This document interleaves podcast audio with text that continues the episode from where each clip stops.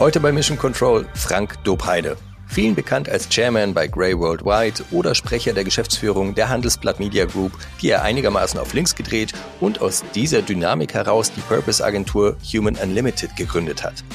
Mit ihm spreche ich heute, na klar, über Purpose, wo man ihn findet, warum das heute kein Schönwetterthema mehr ist und was Franks hypothetische letzte Worte an die Welt wären. Viel Spaß beim Hören. Three, two, one. All engine running. Liftoff. We have a liftoff. Frank, wundervoll. Ich freue mich sehr, dass du heute da bist bei Mission Control. Und ich habe mir ein paar Dinge überlegt, die du vielleicht üblicherweise nicht so gestellt bekommst als Fragen. Hast du denn zum Beispiel eine, eine Idee, welche Frage dir noch nicht gestellt wurde und du sagst, nee, vielleicht hoffentlich kommt die auch gar nicht? Da habe ich eine Menge, aber die werde ich dir auf gar keinen Fall sagen, Florian. Das war ein Versuch. Die Chance ist viel größer, dass du sie nicht triffst, wenn du keine Ahnung hast, wo du hingucken sollst. Okay, dann, dann tue ich mein Bestes und vielleicht ist es ja ein Lucky Shot. Ansonsten bin ich zuversichtlich, dass ja. trotzdem was Spannendes dabei ist. Wir reden heute über Purpose. Das darf nicht ja. überraschen, wenn man dich als Gast im Podcast hat. Und Purpose für alle, die den Schuss echt noch nicht gehört haben, die an und für sich Definition beziehungsweise Übersetzung Ziel, Sinn, Zweck, Bestimmung da zucken wir alle nicht groß heutzutage. Ich habe mal ein bisschen nachgeguckt. Purpose ist übrigens auch ein Album von Justin Bieber, erschienen im November 2015 mit mittelmäßiger Kritik und deutlich besser bei Purpose wird's aber 2018, wenn man Ernest Young fragt. Da hat nämlich der Purpose Organizations Durchschnitt sozusagen um 42 Prozent bessere Finanzergebnisse als der Durchschnitt aufgewiesen. So. Jetzt haben wir ein bisschen über Purpose gesprochen von anderen. Was ist bei dir Purpose? In welche Kiste tust du das? Also Purpose ist ein ganz tiefes menschliches Bedürfnis und eine Energiequelle. Mark Twain, der Papa von Tom Sawyer, hat gesagt, die beiden wichtigsten Tage in deinem Leben, lieber Florian, sind der Tag, an dem du geboren bist und der Tag, an dem du erkennst, wofür eigentlich. Mhm. Und Purpose ist ein wirklich schlimmes Wort, das mag keiner, ich auch nicht. Wenn es eine andere Schublade gäbe, wo jemand gucken würde, würden wir uns anders nennen. Auf Deutsch haben wir schönere Worte. Da ist das der innere Antrieb oder die Herzensangelegenheit oder Menschen sind beseelt von dem, was sie tun. Und das gibt uns eine Indikation, was es wirklich ist. Das ist nämlich Sinn, braucht Sinnlichkeit. Das berührt irgendwas in meinem Innersten, wo ich denke, das ist interessant, das ist wichtig, da möchte ich mitmachen. Und wenn man das für sich entdeckt hat, dann hat man wirklich große Kraft für lange Zeit. Andersrum übersetzt würde dann auch bedeuten, zurück auf die Zahl der 42 Prozent. Eine Organisation kann ja eigentlich dann nur einladen zu dem Thema Purpose, weil yeah. die Ergebnisse bringen ja die Menschen oder äh, gute Algorithmen, sage ich mal. Aber Algorithmen und Purpose passen wirklich nicht zusammen. Überhaupt nicht. Also, pass auf, wo kommen die 42 Prozent her? Was macht überhaupt den Unterschied aus? Dass Menschen sich nicht nur als Funktionsträger einbringen, sondern mit ihrer gesamten Persönlichkeit. Kampfgeist, Durchhaltewillen, Fingerspitzengefühl, Ideenreichtum, wann immer das mit ins Spiel kommt, obwohl das in der Jobbeschreibung nicht stattfindet, dann geht's Unternehmen gut. Wenn Menschen anfangen, Dienst nach Vorschrift zu machen, dann sind sie in Lebensgefahr. Weil dann bin ich dafür nicht verantwortlich, Florian. Da musst du leider mit meinem Kollegen sprechen. Auch da ist heute aber keiner da. Jetzt habe ich aber Feierabend, weißt du? Und das ist der Anfang vom Ende. Und das kriegst du aber nur, wenn Menschen sich mit dem, wofür das Unternehmen steht, verbindet. Wie findet man Purpose? Es gibt drei große Wege. Der erste Weg, gibt's nicht so viele, die haben den von Geburt an ich will Balletttänzer werden, Fußballgott, Influencer, Kinderarzt, Autoschrauber, such dir irgendwas aus. Der zweite dramatische Weg ist, in meinem Leben passiert was Katastrophales und alle meine Werte werden neu koordiniert. Und jetzt weiß ich, Tierschutz ist wirklich wichtig, Umweltschutz. Such dir irgendwas aus. Der große Teil ist, es gibt irgendwas, was mich mal berührt und interessiert und ich denke, da will ich mitmachen. Und wenn ich das nicht alleine machen muss, sondern das Gefühl habe, das sind ja 20 oder 100 oder 16.000, dann habe ich das Gefühl, das, was mir wichtig ist, kann ich mit den anderen zusammen viel wuchtiger bewegen. Und das muss natürlich ein Unternehmen spürbar machen. Das muss es kommunizierbar machen. Das muss es fühlbar machen. Und das wurde aber die letzten Jahrzehnte nie gemacht. Also wenn Moses mit zehn Excel-Tabellen vom Berg Sinai gekommen wäre, Florian, ahnen wir, die Geschichte der Welt wäre anders geworden. Wurde die letzten Jahre nicht gemacht. Den halte ich ganz kurz fest, aber ja. möchte noch ganz kurz zurück zu dem, zu dem dritten Potenzial sozusagen, das du jetzt erwähnt hast. Irgendwas läuft mir über den Weg, es berührt mich und ich merke, das will ich machen. Wann hast du denn für dich entdeckt, dass du der Ambassador für Purpose bist? Wann hat dich dieser Purpose gefunden sozusagen? Ach, noch nicht so lange her. Ich glaube, vor drei Jahren ungefähr haben wir das selbstständig gemacht. Aber wenn du zurückblickst, gab es immer Punkte, wo du gedacht hast, guck mal, ich habe das eigentlich immer schon gemacht. In anderen Konstellationen, in anderen Umfeldern. Also, ich bin in einer Familie, in einer wirklich großen Familie aufgewachsen. Meine Mutter hatte neun Geschwister. Also es gab 20 Tanten, Onkel, kannst du dir vorstellen? Ich habe 35 Cousins und Cousinen. Ich mochte, so schräg Verwandtschaft ist, ich war der drittälteste, immer schon Menschen, weil die ja mit dir verbunden sind und du magst irgendwie auf die gerne gucken, wie schräg die auch sind, welche Besonderheiten sie haben. Dann bin ich an der Sporthochschule Köln Sportlehrer geworden, weil ich immer schon erkennen konnte, was steckt in Florian eigentlich drin. Mensch, der wird doch ein guter Tischtennisspieler. Dann bin ich Werber geworden und habe praktisch gelernt, was steckt eigentlich in Marken, in Menschen, ne, in Kaufverhalten drin, wo du sagst, da ist doch Potenzial, das kannst du doch wachrufen. Dann haben wir das bei der Handelsblattgruppe mal wirklich gelernt auf eine Organisation. Da war ich dann Sprecher der Geschäftsführung. Und da haben viele aus dem C-Level, die ja hier bei dir auch Zielgruppe sind und hoffentlich aufmerksam zuhören, gemerkt, sag mal, so ein alter, angestaubter Laden, was habt ihr da denn gemacht? Erzähl mal, wie ging das? Und dann haben wir das erzählt über die Sinnhaftigkeit. Und dann haben sie gesagt, oh, das muss ich eigentlich auch machen. Und dann, weißt du, ist aus all diesen Punkten eine Erzählung geworden, um zu sagen, guck mal, eigentlich geht es darum, dass was in dir ist, wie kannst du das wecken? Wenn Menschen und Organisationen ihren Sinn gefunden haben, können die Naturgesetze ausheben und über sich hinaus wachsen. Das geht aber nur, wenn sie wissen, wofür mache ich das eigentlich?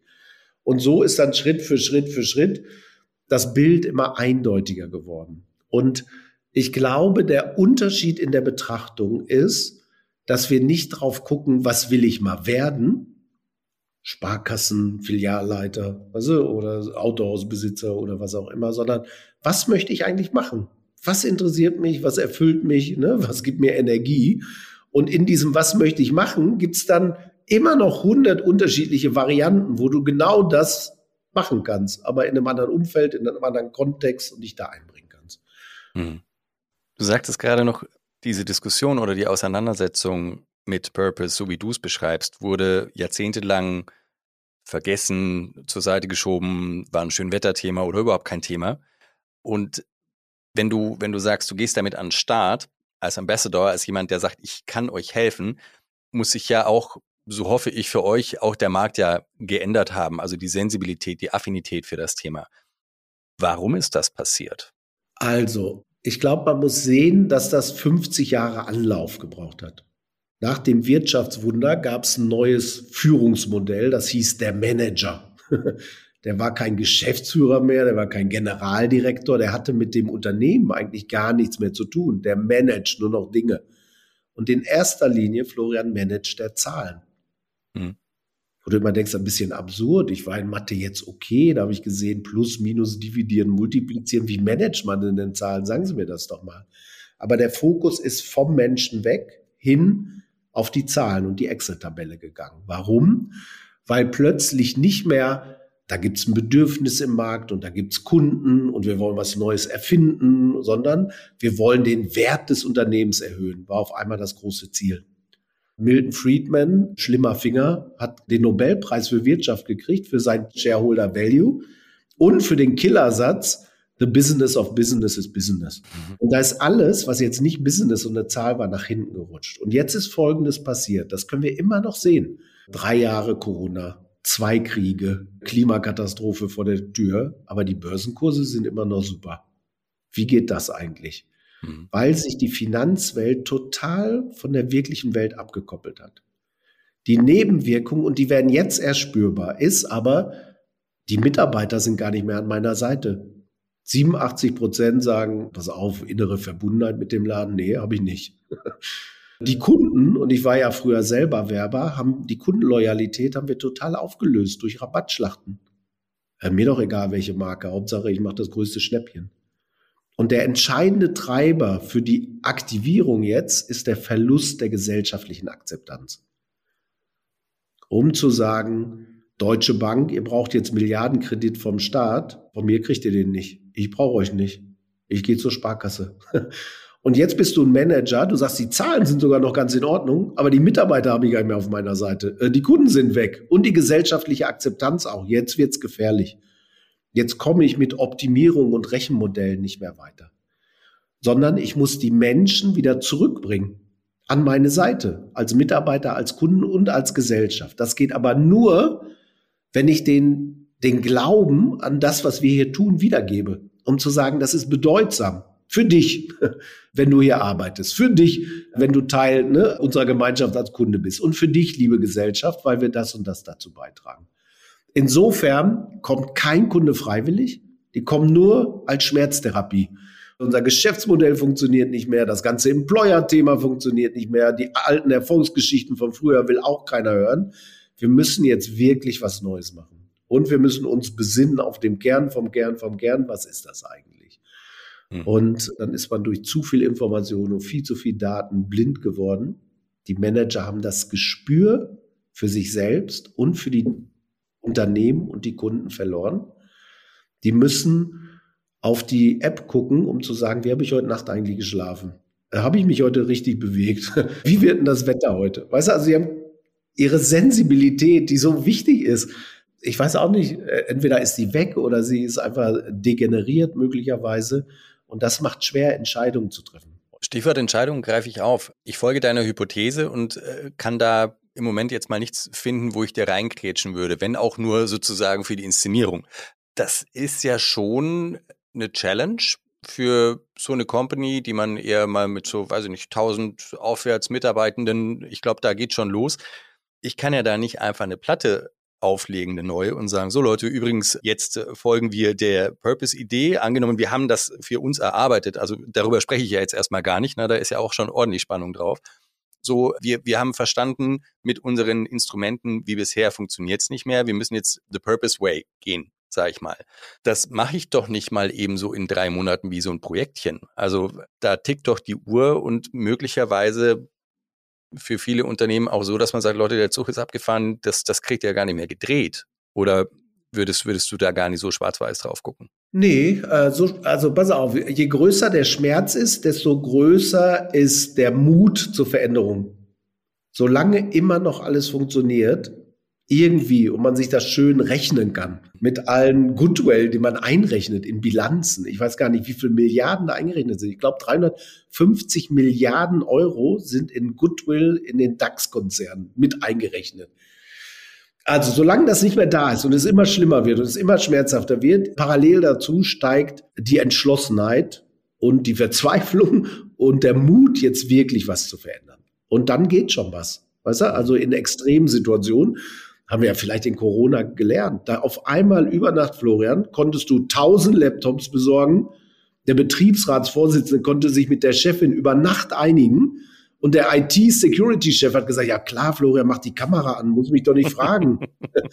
weißt du so, also das, dann geht schon was, wenn nichts mehr geht sozusagen. Und dann ist aber wichtig, damit es auch nachhaltig wird, es muss sich wahrhaftig anfühlen. Also du mhm. kannst nichts überstülpen, wo du sagst, hätten wir auch gerne, sondern muss einmal so die DNA freilegen.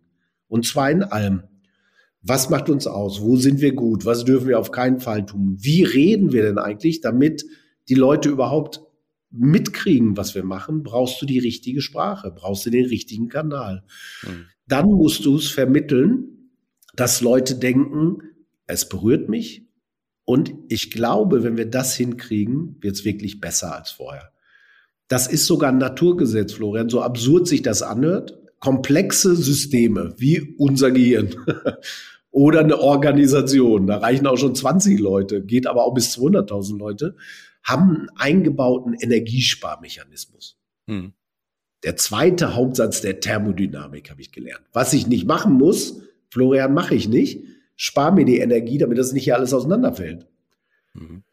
Die einzige Art, wie du in die Energieschuld gehen kannst, ist, dass du ein begehrenswertes Bild schaffst, dass dein eigenes Gehirn oder die Organisation denkt, dafür lohnt es sich. Und wenn du das nicht kreieren kannst, bewegt sich gar nichts. Und mhm. jetzt kommt ein anderes Problem, nämlich die Vision. Also, in Deutschland sind mehr CFOs CEO geworden als in jedem anderen Land. Deren Sprache ist aber die Sprache der Zahlen. Mhm. Deren Zielgruppe ist die Financial Community. Die reden anders, die denken anders, die argumentieren anders. Und die Welt ist echt kompliziert geworden. Zum ersten Mal in der Geschichte der Menschheit können wir uns Dinge gar nicht mehr vorstellen, die jetzt schon im Einsatz sind. Früher war es andersrum. Jules Verne hat nach oben geguckt und hat gedacht, irgendwann sind wir da oben auf dem Mond. Und ich glaube, ich weiß genau, wie es dann ist. Irgendwann konnte die Technologie das. Aber heute, Cryptocurrency, Quantum Computing, CRISPR, die Krähenschere, wie geht denn das? Schwierig, weißt du? Und das macht so schwer zu sagen, da ist ja dein Thema wirklich ein kommunikatives Loch. Wir müssten die Kommunikation, die Vorstellungskraft oder Vorstellungsvermögen, ist vielleicht das schönere Wort, aufrüsten, damit Menschen sich wahrhaftig abgeholt fühlen und ein Bild sehen, wo sie sagen, ja, da würde ich gerne Teil von sein. Und dann kommt der dritte wichtige Aspekt, damit du eine Organisation in Bewegung kriegst. Du musst unmittelbar danach Dinge verändern. Also stell dir vor, du hast ein tolles Meeting, die gesamte Mannschaft in allen Standorten ist energetisiert und geht zurück in ihr Büro, in den Konferenzraum und alles, alles, alles ist so, wie es vorher war. Also nichts geändert. Dann ist das oft ein Killer. Mhm. Der Vorteil ist, dass Menschen aber detailorientiert sind. Also Florian, du drehst jetzt irgendwann die rote Brille und die gesamte Organisation wird sehen, guck mal, Florian, er hat eine neue Brille. Wir reden über andere Themen auf der Agenda, über die wir noch nie gesprochen haben. Aber jetzt regelmäßig einmal die Woche kommt ein Thema auf. Wir schreiben E-Mails anders. Weißt du, also es gibt eine Million kleine Wahrnehmungspunkte, wo du sagst, und daran spürt eine Organisation, es ändert sich was.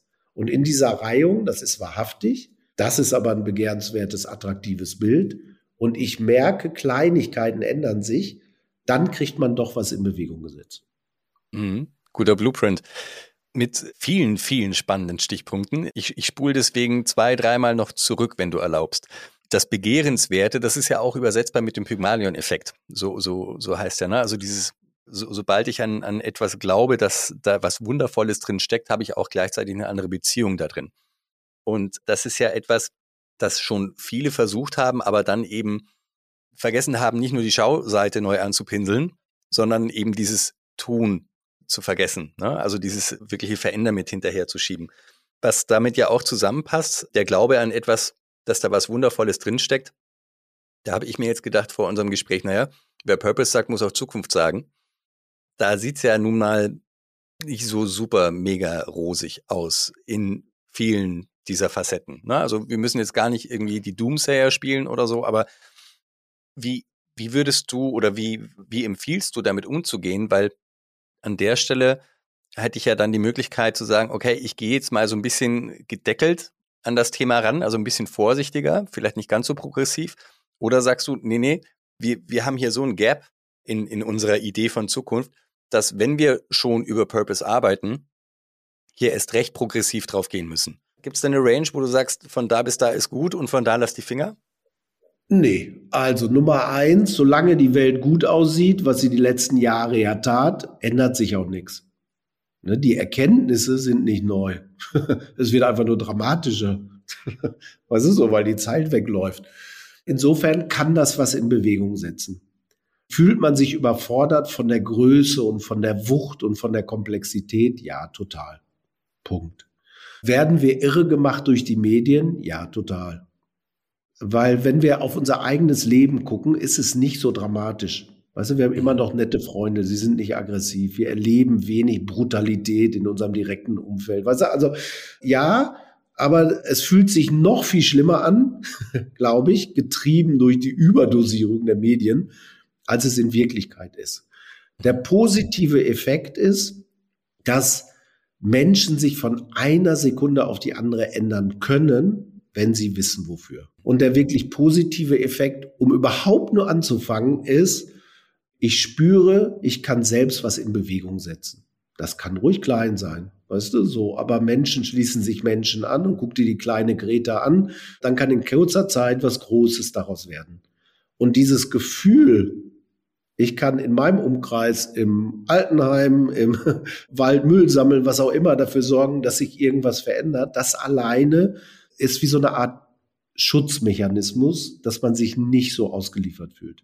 Wenn du das nicht tust, wird es wirklich noch viel schlimmer. Und insofern muss man auf jeden Fall damit anfangen. Und manchmal hat man Glück, weißt du, dann ist man an der richtigen Stelle zur richtigen Zeit und die Energie kommt auf dich und dann wird auf einmal ganz schnell was ganz Großes daraus.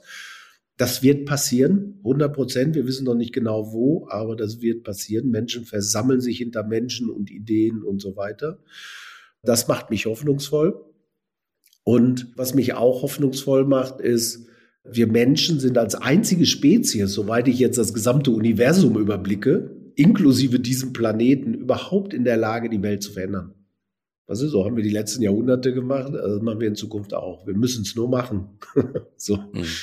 Und insofern ist mir fast die Dosierung egal. Ich glaube, es wird dramatisch, wenn wir es nicht tun. Also jeder Einzelne für sich nicht, weil du dann ausgeliefert bist und dann fühlst du dich noch schlechter.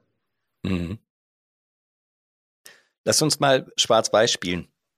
Ja. Angenommen, da hört jetzt jemand zu, der sagt, oh, der Frank, ja, gekauft, mache ich jetzt. Gibt es denn Menschen oder Situationen in Unternehmen, wo du sagst, liebe Leute, schön, dass ihr jetzt irgendwie nervös im positiven Sinne werdet, dass ihr loslegen wollt, aber eure Situation ist derart crazy, bitte lasst im Moment die Finger davon. Das geht nach hinten los. Teilfrage zwei: Wann unter und dann auch unter welchen Voraussetzungen würdest du sagen, okay, wenn ihr soweit seid, wenn ihr das und das erledigt habt, wenn ihr das und das im Griff habt, dann geht wieder ran an das Ding. Also, was mir oft im Alltag begegnet oder hier im alltäglichen Arbeiten begegnet, und ich bin gar nicht sicher, ob das richtig ist, aber ist, wir sind in einer dramatischen wirtschaftlichen Lage. Wir müssen erstmal diese Dinge fixen, bevor wir uns an das andere wagen können. Mhm. Das ist ein üblicher Zwei-Schritt-Vorgang. es spricht eine Menge dafür, aber spricht auch eine Menge dagegen. Was ist so, weil du also guck dir den Niedergang der Kaufhäuser an, unterschiedlicher Medien, was haben wir Mitarbeiter und Kunden verdrüsse, eigentlich wird's immer nur schlimmer. Sie, sie haben das Bild dahinter nicht. Weißt du? Und dann hast du einen langen, langen Niedergang. Man könnte genauso gut sagen, wenn du sagst, pass auf, da wollen wir hin wir wissen, wir haben drei Dinge noch nicht gemacht und wir müssen alle gleichzeitig anfangen und so weiter, aber dafür lohnt es sich. Könnte ich jetzt mal kühn behaupten, ist auf jeden Fall besser als die Schweiz Zweischritt-Technologie. Was in allen Business, in allen Transformationsplänen und so weiter nicht mitkalkuliert wird, sind zwei Faktoren. Einmal der Faktor Mensch und einmal der Faktor Zufall dem gibst du keine Chance, weißt du so. Und wenn du ein bisschen Chaos ist jetzt das zu große Wort, das mache ich gar nicht so, ein bisschen Ungeplantheit zulässt, hast du eben die Chance, dass du zufällige Lucky Patches landest. Themen siehst, die nicht in der fünf Jahre Strategie entwickelt waren, aber wo du merkst, da ist ein Bedürfnis, da ist möglicherweise auch Erlösquelle, dann machen wir das jetzt eben. Weil die Richtung, in die wir gehen wollen, die ist schon klar. Aber es ist nicht alles durchexerziert bis ins Letzte. Und insofern wäre das meine favorisierte Richtung. Mhm. Also durchaus diese Ergebnisoffenheit, die ich jetzt so rausgehört habe, auch als Möglichkeit zu verstehen. Denn was du vorher sagtest, dieses sich mal reinwagen in diese neue Situation, diese, diese Kleinigkeiten angehen und dann auch durchaus mal ein bisschen bewusster hingucken, was sich denn daraus entwickelt. Also welche Dynamik, welche, ich nenne es mal Hotspots sich da plötzlich auftun aus ja. der Situation heraus. Also guck mal, wir Deutschen sind das Land der Ingenieure. da sind viele Naturwissenschaftler und die rechnen ein bisschen formelhaft und machen den einen Schritt nach dem anderen. Also, wenn wir in der Immobilienbranche sind und Häuser bauen, dann können wir die auch vermieten. Und wenn wir die vermieten können, dann können wir die auch betreiben und Parkplätze und Dauerparkplätze vermieten und was auch immer, weißt du so. Das ist so eine sequentielle Erweiterung. Das ist die vorherrschende Logik zumindest bei uns. Man könnte sagen, es gibt auch eine andere Logik, die ist Amazon. Du bist Buchhändler. Und dann wirst du Filmmogul. und dann kaufst du Bio-Supermärkte. Und dann machst du Cloud. Weißt du, wo ist denn da die Logik? Ja, die gibt's auch, die ist aber auf einer anderen Ebene. Weißt du, und wie offen sind wir, das wahrzunehmen? In Deutschland ist Erfahrung zu Recht ein hohes Gut. Das andere Wort für Erfahrung ist aber betriebsblind. Bin so fokussiert und so trainiert in dem, was ich tue, ich sehe gar nicht mehr, was rechts und links geht. In der Kreation, wo ich ja herkomme, da gibt es einen schönen Satz, der heißt, die besten Ideen fallen dir nicht ein, sie fallen dir auf. Wo du denkst, wieso hat das noch nie einer gesehen? So ganz offensichtlich. Und wenn du so einen Gedanken hast, dann weißt du, der ist total wertvoll, weil es so offensichtlich ist. Und da kommen wir aber meistens nicht hin. Weißt du, heute erfinden wir viele Bedürfnisse oder Lösungen für Bedürfnisse, die kein Mensch mehr hat. Ja, unser Klingelschild unten, weißt du, da sind so viele Tasten, ich kapiere nicht mehr, wo ich draufdrücken soll. Wer immer sich das ausgedacht hat, kommt nicht vom Menschen. Das sind Bedürfnisse, die kein Mensch hat. An der Stelle würde ich dann nochmal den Begriff der Kommunikation einwerfen. Ich habe eine gewisse Faszination für das alte Rom. Nicht, weil da alles super lief und weil ich denke, das waren lauter feine Kerle. Aber wenn man sich so ein bisschen anguckt, wie die sich organisiert haben, also wie sie auch verhandelt haben, wie sie sozusagen institutionell Entscheidungen getroffen haben, dann ist es ja bis heute Modell. So. Und insbesondere fasziniert bin ich immer wieder, wenn es um historische Romane geht, von der Polis, also die Idee der Polis, wo offen verhandelt wird, manchmal auch mit Stöcken und Knüppeln und Steinen und so. Gut, das haben wir zum Glück nicht mehr. Aber wie stelle ich mir heute eine potenzielle Polis vor, die auch so etwas verhandeln darf. Denn ich habe ja auch irgendwie so ein bisschen dann rausgehört, das Denken ist so ein bisschen schwierig, es wird nicht so gern gesehen, auch überhaupt mal Dinge zuzulassen, die möglicherweise noch nicht Hand und Fuß und Handbuch haben. Wäre das ein Weg, dass man sagt, Leute, versucht euch mal sinngemäß eine, eine Polis im Unternehmen irgendwo hinzustellen oder, oder aufzubauen, die Leute da einzuladen? Oder ist es zu romantisch und naiv? Nee, ich glaube, das ist eine Spielform. Ich würde gern zwei Schritte zurückgehen, um zu sagen, warum ist das wichtig, was du hier ansprichst? Und vielleicht müssen wir es gar nicht nur auf die Argumentation belassen, sondern vielleicht braucht es mehr spielerische Elemente sogar, Inszenierung sogar. Also was ist passiert? Die Logik hat in der Welt der Wirtschaft und in der Politik überhand genommen. Wir lassen das Unlogische gar nicht mehr zu. Es gibt aber viele Lösungen, die sind total unlogisch. Es gibt viele Wirkzusammenhänge, die können wir ja logisch gar nicht mehr erklären. Sie sind aber trotzdem da. Wenn meine Frau mich zum Assessment Center eingeladen hätte, weißt du, so, wäre ich nicht, äh, ich weiß gar nicht, wäre gar nicht über die Vorentscheidung überhaupt hinausgekommen. Und das lassen wir nicht zu. Also die Ratio ist zur Ultima Ratio geworden. Alles, was nicht logisch erklärbar ist, findet gar nicht mehr statt. Auf jedes Problem in der Welt, im Unternehmen, in der Ehe gucken wir logisch und kommen alle zu den gleichen Lösungen. Insofern wäre es für mich interessant, mit deinem Modell zu sagen, wie kann das Unlogische da reinkommen? Können wir es zelebrieren? Hm. Also ein Kunde von uns, sehr vertriebsorientiert, hat in seiner rote, rote Unternehmensfarbe, hat in seinen Konfis eine blaue Brille immer. Und wenn wir jetzt ein Meeting haben, ziehen wir Stöckchen, Florian, und du ziehst das kürzere und du bist der Kunde. Du setzt die blaue Brille auf und challenged alles, was wir da besprechen, aus der Kundensicht. Mhm. Feuerfrei. Und es wäre ja toll zu sagen, pass auf, wir haben unterschiedliche Modelle. Und wir haben den unlogischen hier. und wir haben den emotionalen hier. Es gibt das schöne Wort, das heißt, dream a little before you think. Und dieses Element des wir träumen jetzt erstmal, wie die Welt sein sollte, bevor wir wieder zurück in die Realität kommen und zu sagen, wie geht's denn wirklich, wird nicht mehr zugelassen. Und insofern wäre das schön, wenn man das Modell, was du nimmst, ansprichst, um zu sagen, in aller Offenheit wollen wir es machen. Und wir wollen sogar übertreiben, damit wir hinter die Logikgrenze springen. Mhm. Äh, interessante Parallele übrigens, was die Übertreibung betrifft. Ich bin ein riesengroßer Fan davon, um einfach auch ein bisschen Bewegung reinzubringen, wenn man sich überlegt, wie viel Übertreibung denn auch damals da drin war. Ne? Dieser Pathos, mit dem Dinge vorgetragen wurden, bis ins Lächerliche hinein. Aber möglicherweise erlaubt es uns dann einfach mal auf dieser distanzierten ja. Ebene auch mal mit Dingen umzugehen, wo wir sagen, äh, es ist aber nicht logisch, so wie du es jetzt erwähnt hast, ne? sondern okay, es ist einfach mal da, dieser Elefant im Raum, lass, lass uns versuchen, das Ding zu dressieren. ja, und möglicherweise ist unlogisch sogar viel wirkungsvoller. Hm. Weißt du, auf die Idee kommt ja keiner. Also, es gibt eine schöne Geschichte von dem Vice Chairman von Ogilvy in London. Hm. Und die Geschichte ist, Ähnlich wie die Deutsche Bahn hat auch British Railway das Problem Horror Kundenzufriedenheit. Also Kundenzufriedenheit kann man nicht sagen. Kundenwut. Egal was du misst, du bist immer weit unter Null. Hm. Natürlich waren sie davon enttäuscht, wollten besser werden, machen. Wie machst du das? Kundenbefragung die du in Excel-Tabellen eintragen kannst, um zu sagen, was müssten wir denn machen, damit sie irgendwie uns besser finden. Und mit weitem Abstand war das beste Ergebnis, lass mich schneller raus aus deinem Scheißzug. Dann wäre ich zufriedener. Das haben sie ernst genommen und gesagt, pass auf, wenn das so ist, dann machen wir das. Und wir haben hier eine dicke Strecke, London-Paris. Da brauchen wir drei Stunden 15. Wir könnten die aber auch in zwei Stunden 30 schaffen. Dann machen wir das jetzt. Neue Schienen, neuer Zug, neuer Tunnel, Eurostar. Hm? 6 Milliarden Pfund kosten. Und seine Geschichte von Rory Sutherland, so heißt er, war, hätte man ja auch kreativ lösen können. Zum Beispiel George Clooney und seine Freunde von Ocean 11 werden die Zugbegleiter. Gleiches Recht für alle, die Topmodels dieser Welt übrigens auch.